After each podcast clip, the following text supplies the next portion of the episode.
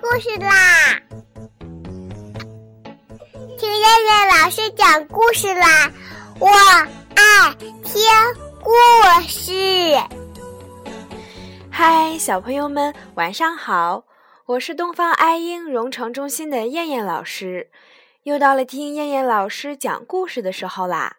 现在，请小朋友们自己在床上躺好，我们一起听故事。今天的故事名字叫做《会唱歌的兔子镇》，送你一个蔷薇花月亮。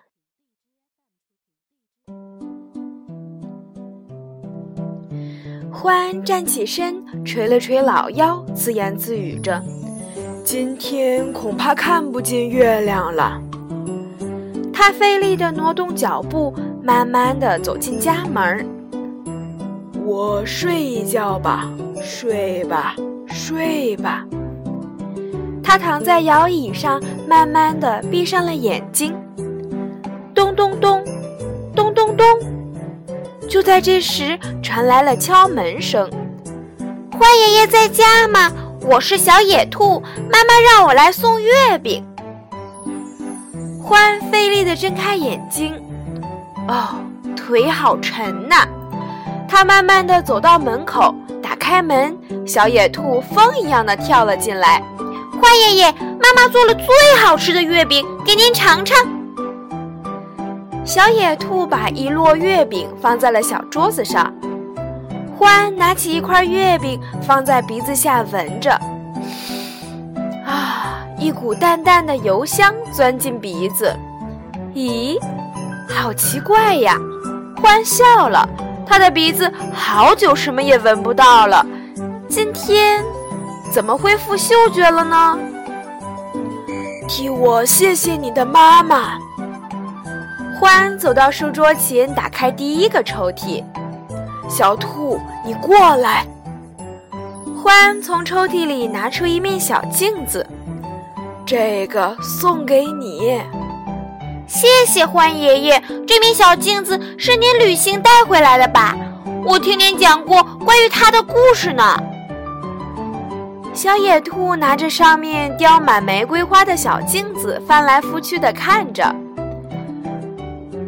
你再把这个小木头盒子送给小刺猬，这个小水晶瓶送给小浣熊。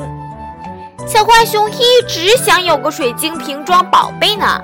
它一定喜欢，小野兔笑着说：“还有这本故事书送给小野猪，它最喜欢听故事啦。”拿呀拿呀，直到小野兔装月饼的篮子装得满满的，欢才停住手。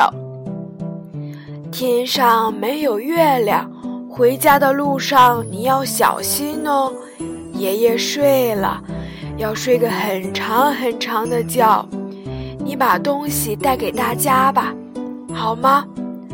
走的时候把门带上就可以啦。欢重新躺在了摇椅上，嗯，谢谢欢爷爷。小野兔挎上篮子走出欢的家，妈妈，欢爷爷送给大家好多宝贝呀，我们看看。没想到，小野兔在家门口一声喊，从屋里跑出来一大堆小动物。原来今天是中秋节，邻居们都来小野兔家吃月饼了。这是小刺猬的，这个是小浣熊的，这是小野猪的。小兔子把篮子里的物品一一分给大家。欢爷爷说，他要睡很长很长时间。所以，让我把这些宝贝带给大家。欢爷爷真好，大家拿着自己的礼物，都好喜欢呢。我们也送给欢爷爷一个礼物吧。小野兔提议说：“好啊，好啊！”大家都很赞成。送月饼，嗯，送卡片，送野果。大家七嘴八舌的出主意，哈哈。我看送一个大月亮吧。半天没说话的小野猪发表了意见：“这个主意好，就送月亮。”关爷爷这么大年纪，晚上出门很费劲，我们送他一个月亮，正好照亮。小野兔拍着手说道：“送月亮这个主意不错，可是月亮要怎么做呢？用香蕉做，香蕉最像月亮了。”小浣熊拿起桌上的一根香蕉，比划着。可是香蕉不能发光啊！小野兔摇摇头，用草莓做，用石榴做。哦，我想到了，可以请萤火虫来帮忙，它们能发光哦。你们看，小野猪从衣兜里掏出一个小小的玻璃瓶，嚯，玻璃瓶里有好几只萤火虫，正顶着小灯笼不停地飞呢。可爱的萤火虫朋友，你们愿意帮帮我们吗？小野兔问道。萤火虫一闪一闪的点点头。萤火虫最喜欢吃花粉和露珠，我们去采些香香的蔷薇花，撒上露水，它们就暂时不会离开了。小浣熊建议道：“就这么办。”大家开始分头行动。小野兔和小浣熊去找熊猫奶奶要蔷薇花，小野猪和小刺猬等去河边找萤火虫，就连兔妈妈也没闲着，他用藤条帮大家做了一个大大的月亮形花环。人多力量大，很快大家找齐了想要的东西。回到小野兔家，大家一起动手，不一会儿，一个大大的蔷薇花月亮就做好了。兔妈妈还细心地在每朵蔷薇花中间装饰了一些绿色的小草，又在花瓣上撒了一些晶莹的露珠。现在出发吧，我们把蔷薇花月亮给獾爷爷送去。小野猪和小浣熊抬起了大花盘月亮，我陪你们去。兔妈妈端起装满萤火虫的大玻璃罐，獾爷爷，獾爷爷。大家来到了獾爷爷家门口，小野兔使劲地敲着门，可是无论怎么敲，獾爷爷都没来开门。可是家里的灯还亮着呢。兔妈妈推了推门，门开了。嘘，别吵。兔妈妈回身做了个手势，带着大家向屋里走去。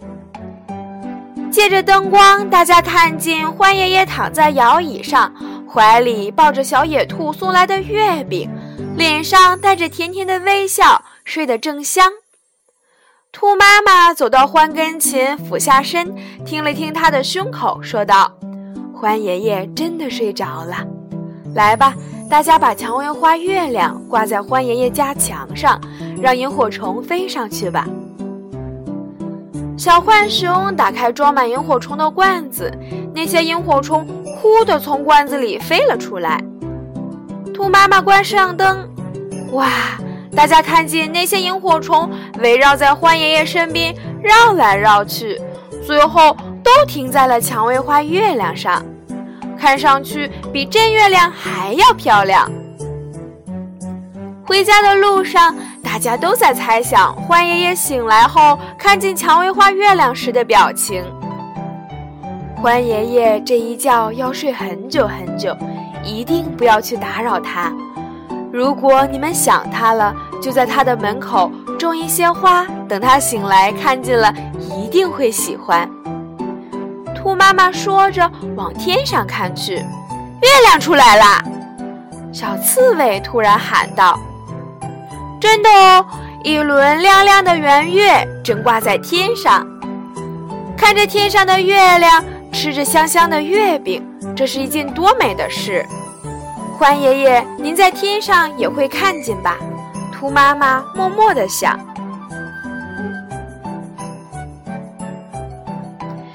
好了，小朋友们，我们今天晚上的故事就先讲到这儿啦，我们明天晚上再来一起听故事吧。现在闭上眼睛睡觉吧，小朋友们，晚安。